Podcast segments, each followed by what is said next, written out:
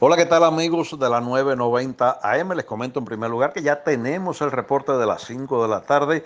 Se ubica en los 25.0 grados latitud norte, 70.7 oeste, a unas 595 millas al este de la ciudad de Palm Beach.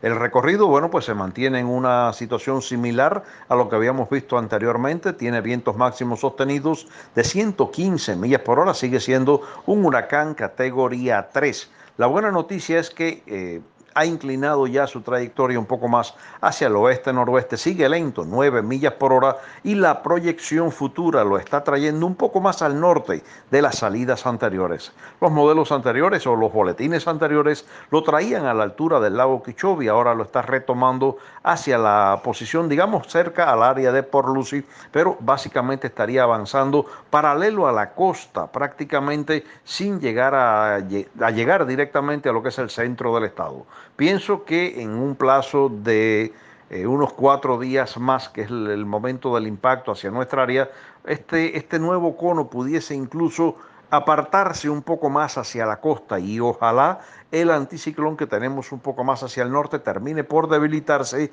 y permita que Dorian se mueva paralelo a la costa, pero sobre el mar, sin impactar directamente la Florida. Por supuesto, vamos a continuar eh, pendientes a la eh, evolución de este sistema y a las informaciones que emita el Centro Nacional de Huracanes. Reportó para ustedes Alfredo Finale.